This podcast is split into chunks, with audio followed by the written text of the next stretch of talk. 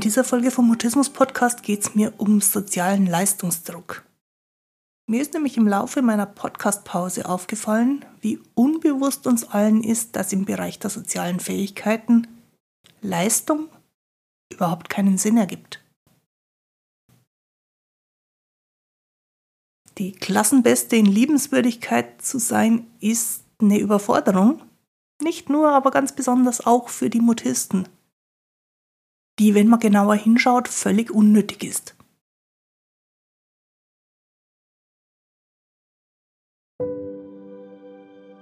Ich bin Christine Winter und ich hatte selektiven Mutismus, bis ich Mitte 30 war. Heute unterstütze ich andere beim Mutismus verstehen. Das sind die Erwachsenen, die ihre Sprechblockaden hinter sich lassen wollen und die Eltern mutistischer Kinder und die Profihelfer, die als Therapeuten, als Pädagogen, als Sozialarbeiter und so weiter für Mutisten arbeiten. Mutismus bedeutet, dass Kommunikation nicht geht, obwohl du eigentlich schon sprechen kannst. Aber je mehr du es willst, desto weniger geht's. Mutismus ist das medizinische Wort für psychisch bedingte Sprechblockaden.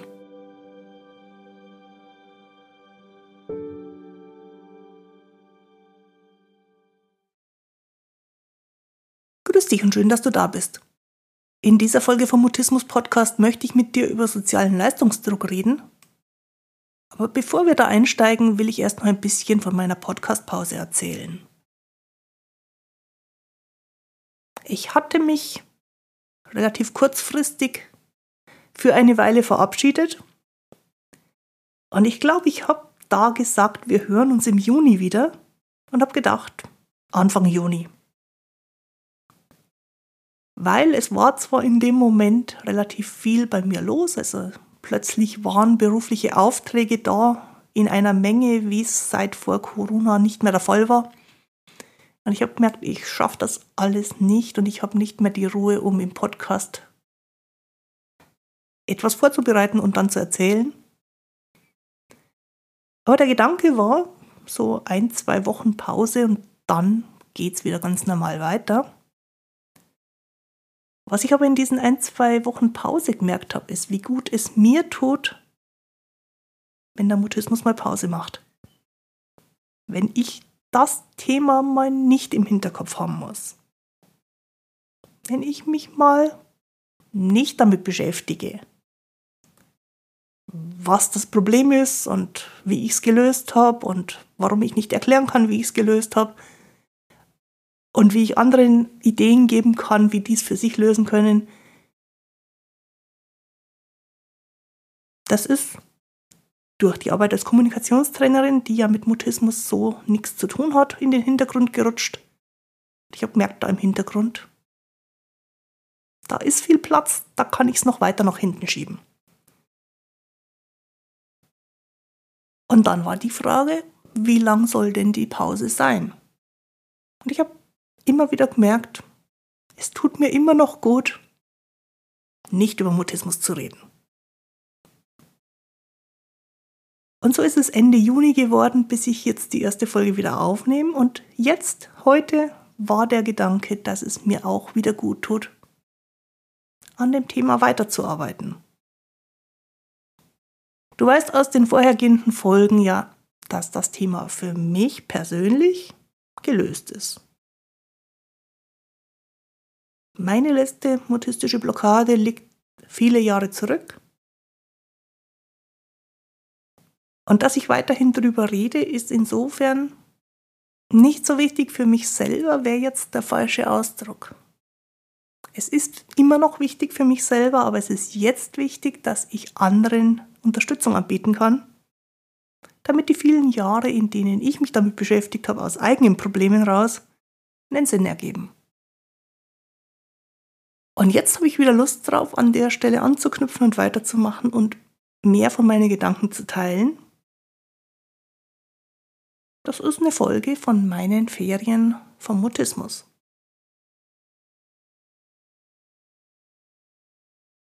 Ich möchte auch dir nochmal die Idee von den Ferien vom Mutismus ans Herz legen. Wir hatten dazu schon mal eine Podcast-Folge, nämlich Folge 41. Und da habe ich auch Gedanken dazu gegeben. Erstens, warum so eine Fer Erstens, warum so ein Abstand vom Mutismus zwischendurch einfach nötig ist. Auch für Betroffene, auch für Eltern, auch für Helfer. Und wie man es dann machen kann, dass entweder man selber in die Ferien geht und der Mutismus da bleibt, wo er halt gerade ist, oder vielleicht auch der Mutismus in die Ferien geht und man selber einen Alltag ohne ihn ausprobieren kann. Ich freue mich, dass wir jetzt wieder miteinander im Gespräch sind. Und deswegen, jetzt, los geht's, lass uns über Sprechblockaden reden und über sozialen Leistungsdruck. Der Anstupser, der bei mir die Gedanken in Richtung sozialen Leistungsdruck gebracht hat, war ein Post auf Social Media, der an sich gar nichts mit Mutismus zu tun hatte, aber der in einer Mutismusgruppe geteilt worden ist und dort bemerkenswert viel geliked wurde. Ich fasse es mal ganz kurz zusammen, es war ein etwas längerer Text. Was für mich da drin stand war, wenn du in der Schule nicht der Beste in Mathe sein kannst, dann sei halt das liebenswerteste Kind in deiner Klasse. Die Kernaussage, die ich verstanden habe, war, wenn du in den Unterrichtsfächern nicht auf Platz 1 sein kannst, dann sei halt auf Platz 1 im sozialen Miteinander. Und das klingt so sehr, sehr logisch. Daher vermutlich auch die ganzen Likes in der Mutismusgruppe. Es klingt so, als ob nicht jeder der Klassenbeste in Mathe sein kann, aber der Klassenbeste in Liebenswürdigkeit, das geht immer. Für den Klassenersten in Mathe, Aufsatz schreiben, 1000 Meter Lauf, was auch immer das Schulfach gerade ist, ist ganz klar, da gibt es die eine Person, einen Schüler, eine Schülerin mit dem Ehrenlabel Klassenbeste. Was damit verbunden ist, ist ein extremer Wettkampfgedanke, eine extreme Idee von Erster sein. Und damit, das ist, glaube ich, allen völlig klar, hoher Leistungsdruck. Damit umzugehen gibt es zwei Möglichkeiten. Entweder sich irrsinnig anstrengen, um irgendwann den aktuellen Ersten vom Thron zu stoßen und Erster zu sein. Oder Resignation aus der Erfahrung raus, das wird eh nichts, Mathe kann ich nicht. Was für mich übrigens als Gedanke viele Jahre in meiner Schulzeit zugetroffen hat, bis ich irgendwann dann plötzlich doch Erste in Mathe war. Und weil es so einen Wettkampfgedanken hat, wird auch messbar gemacht, wer jetzt Erster, Zweiter, Dritter, Letzter ist. Und Kinder werden daran gemessen. Nicht selten wird an diesen Leistungsmerkmalen auch gemessen, wie der Wert des Kindes ist also es ist eine Bewertung. Ganz intuitiv merken wir, da stimmt irgendwas nicht. Ich kann ein Kind nicht daran bewerten, wie gut es in schulischen Leistungen ist. Und ich selber habe kein Schulkind, aber ich beobachte bei Menschen, die Schulkinder haben, dass das da durchaus ein Thema ist.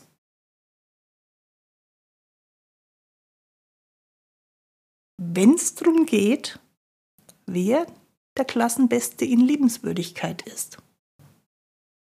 Stoßen wir auf ein Problem. Denn das ist nicht messbar. Und um alle Ideen in die Richtung auch gleich zurückzuholen, es ist auch nicht Sinn der Sache, messbar zu machen, wer der liebenswürdigste ist. Nur dadurch, dass die Forderung oder die Erwartung im Raum steht, sei doch einfach mal die liebenswürdigste Person im Klassenzimmer, werden alle zu Verlierern. Es gibt da keinen Besten, keinen Ersten, alle verlieren.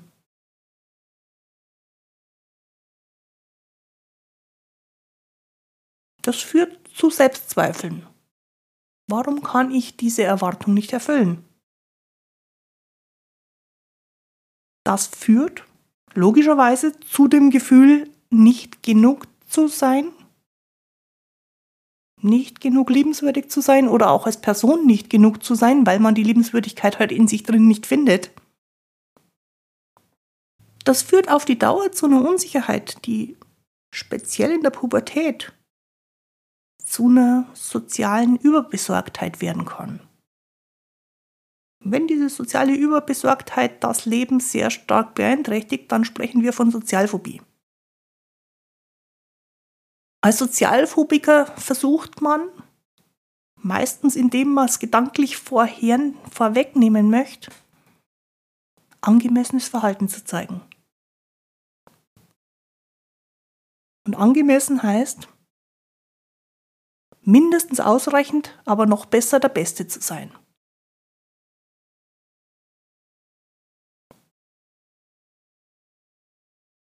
Merkst du, dass das irgendwie Quatsch ist? Warum hat es dann gerade in der Mutismusgruppe so viele Likes von Eltern, die ja Mutismuserfahrung haben, gegeben? Ich glaube, dass diese Form von sozialem Leistungsdruck uns allen so vertraut ist, von ganz klein auf, dass wir nicht merken, wenn wir so einen sozialen Leistungsansatz haben.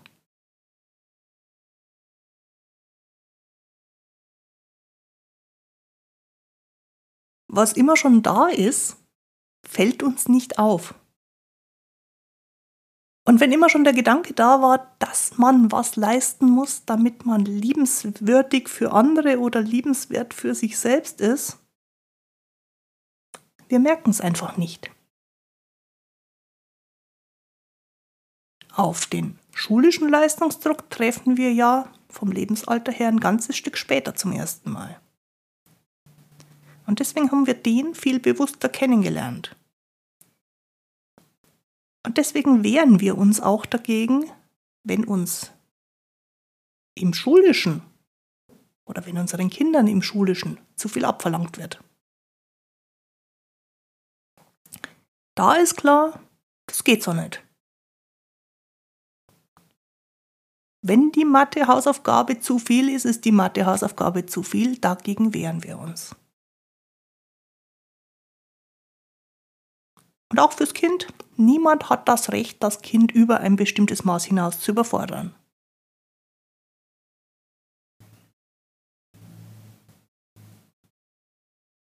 Aber die Forderung danach, liebenswürdig zu sein, die ist selbstverständlich.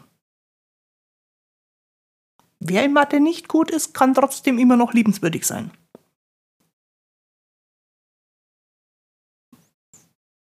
weil Liebenswürdigkeit etwas ist, was allen gegeben ist.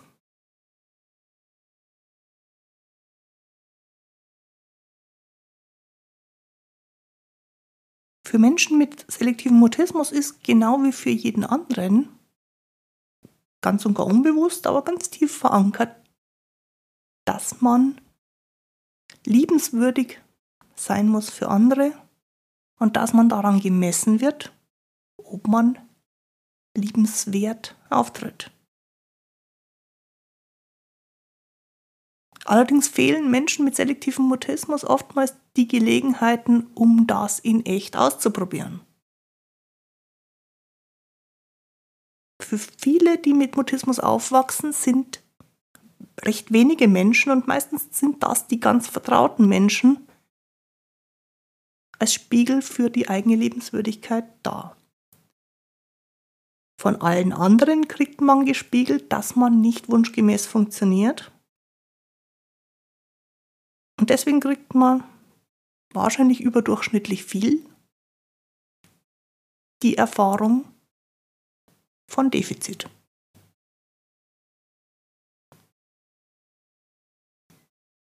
Diese Erfahrung von Defizit ist übrigens wechselseitig, also der Mensch, der einem Mutisten begegnet und nicht weiß, wie ihm geschieht, erfährt bei sich selber auch ein Defizit an Liebenswürdigkeit, weil es halt nicht so funktioniert, wie man denkt, dass es funktionieren müsste.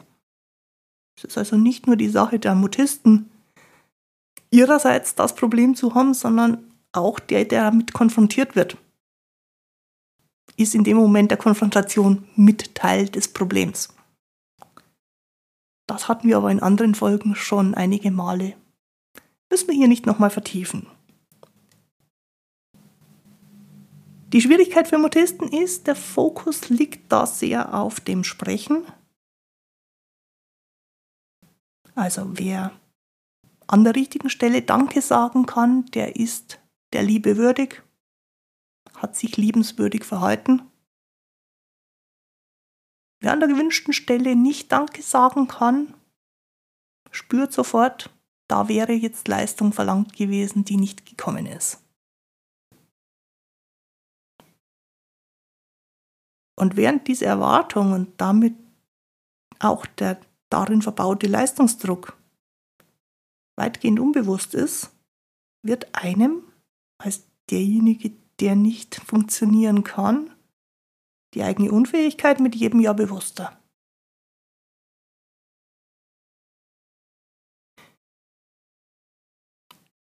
Sei das liebenswürdigste Kind in einer Klasse ist für alle Schüler, für alle Menschen eine unmenschliche Forderung. Denn geliebt werden, also der Liebe würdig sein und das auch ausstrahlen, ist nicht vergleichbar mit einer Mathearbeit, keine Leistung in dem Sinn. Und ganz sicher kein intellektuell messbarer Lernerfolg. Ich habe meine Ferien vom Mutismus dafür genutzt, mir darüber ein paar Gedanken zu machen und erzähle dir jetzt einfach mal, wie ich das im Moment sehe. Man kommt zur Welt und ist von dem Moment an der Liebe würdig. Ohne Ausnahme. Immer und jeder von uns. Die Idee ist dann, dass man heranwächst und die Würde und die Liebe, die man in sich von Anfang an gehabt hat, füllt einen aus bis zum Rand und dann sprudelt sie über und die Liebenswürdigkeit wird, weil sie im Überfluss da ist, für andere spürbar.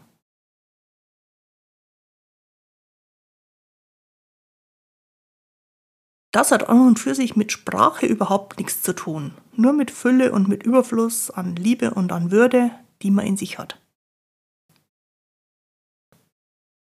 Daher hat es so gesehen auch nichts mit Mutismus zu tun, Außer vielleicht, dass Mutisten noch mit mehr Liebe und mit mehr Würde begegnet werden könnte, um sie bis zum Überfluss zu erfüllen.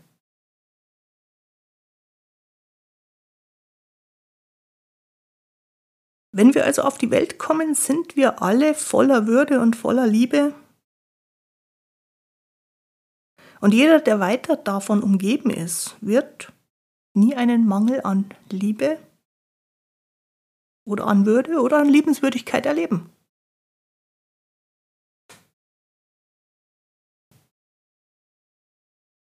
Wenn wir wollen, dass in einer Schulklasse jeder Einzelne der Beste in Liebenswürdigkeit ist, brauchen wir sie nur mit Liebe und Würde umgeben. Und dafür brauchen auch die Lehrer Überfluss. Und auch die Eltern alle Menschen. Wenn du, liebe Hörerin oder lieber Hörer, jetzt denkst, aber mich hat ja auch keiner mit Liebe aufgefüllt und mit Würde erfüllt. Doch. bist so liebenswürdig wie jeder Mensch. Du bist voll Liebe und voll Würde auf die Welt gekommen und die ist immer noch da. Kann aber leicht sein, dass sie mit den Jahren von vielen Leistungsdruckgedanken überlagert worden ist. Und deswegen jetzt der Gedanke kommt, dass da nichts sein könnte.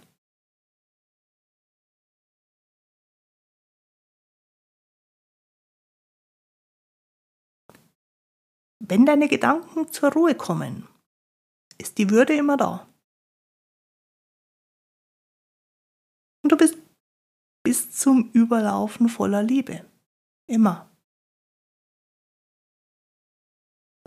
Du musst nichts dafür tun, sondern du musst dafür nichts tun. Ich glaube, das ist das Schwierige daran.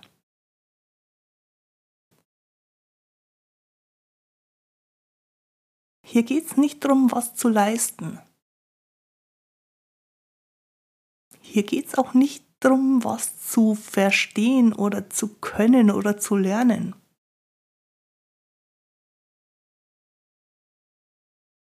Was die Liebenswürdigkeit ausmacht, ist, dass sie da ist.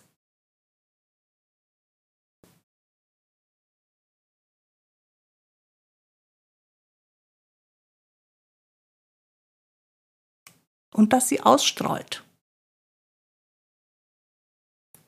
Außer sie ist so von Stressgedanken, Leistungsgedanken, Sorgengedanken, Furchtgedanken überlagert, dass dafür kein Platz mehr ist in dir drin. Dann zieht sie sich zurück, dann macht sie sich quasi unsichtbar. Autisten wissen, wie das geht, das unsichtbar machen und kommt erst wieder hervor, wenn innerliche Ruhe da ist.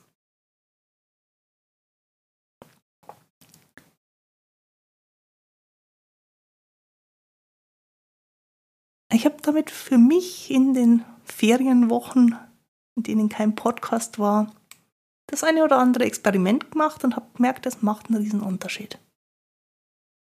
Ich möchte dir anbieten, für dich auch Experimente zu machen und zu schauen, wie es ist, wenn in dir drin mehr Ruhe ist.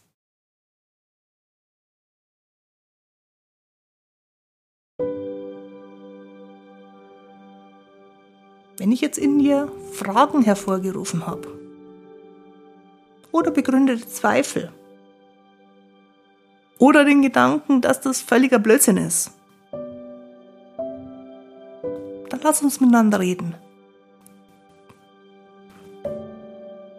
Unser erstes Kennenlernen ist kostenlos und, und wenn wir uns schon kennen, dann gibt es meine Beratungstermine, in denen wir in einer halben Stunde oder auch in einer ganzen Stunde miteinander immer mal wieder nach Bedarf die Themen besprechen können, die dich gerade bewegen. Die kostenlosen Kennenlerntermine, aber auch die bezahlte Beratung kannst du jederzeit über meinen Online-Kalender buchen. Die Adresse ist christinewinter.de-termin.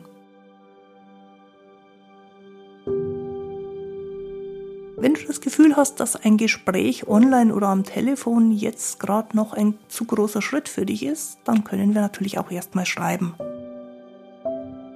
Ein Kontaktformular dafür findest du auch auf meiner Webseite christinewinter.de.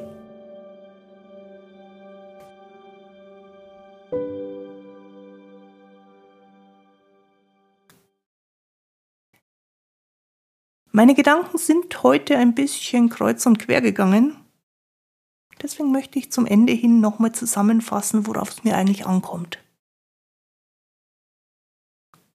Erstens, sozialer Leistungsdruck in jeder Form ist totaler Nonsens. Da gibt es nichts zu leisten. Zweitens, hör auf, dich selber unter Druck zu setzen. Und hör um Himmels Willen auch auf, andere unter Druck zu setzen.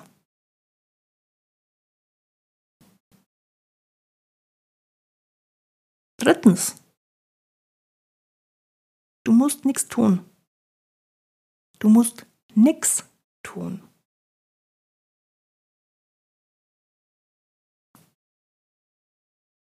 Liebenswürdigkeit ist in jedem Menschen von Anfang bis Ende immer vorhanden. Und sie ist jederzeit spürbar, sobald sie nicht mit Stressgedanken und Leistungsdruck zugeschüttet wird. Sie ist da, aber manchmal wird sie unauffindbar, weil so viel anderer Kram oben drüber liegt.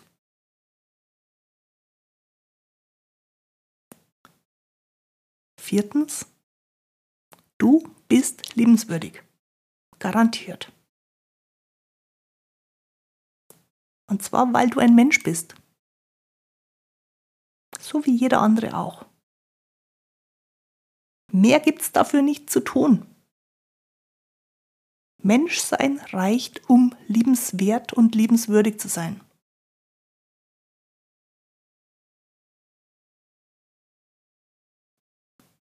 Und fünftens,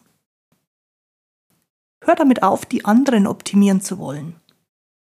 Tu du dir selber gut.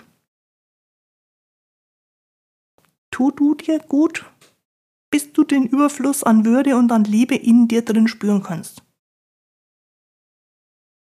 Du musst damit nichts machen. Wenn bei dir Überfluss da ist, wird er andere erreichen. Einfach indem er da ist, einfach indem du da bist.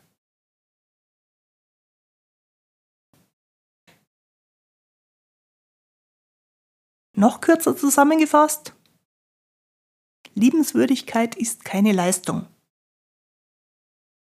Liebe und Würde ist das, was dich seit deiner Geburt und bis zum Tod oder je nach Glauben auch darüber hinaus ausfüllt.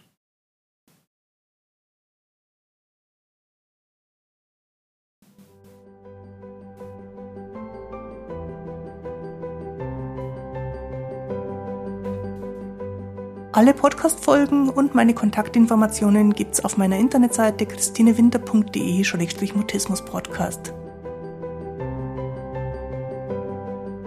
Wenn du das heutige Thema gern gemeinsam mit mir vertiefen möchtest, dann schick mir eine Nachricht oder vereinbare einen Termin über meinen Online-Kalender auf der Webseite.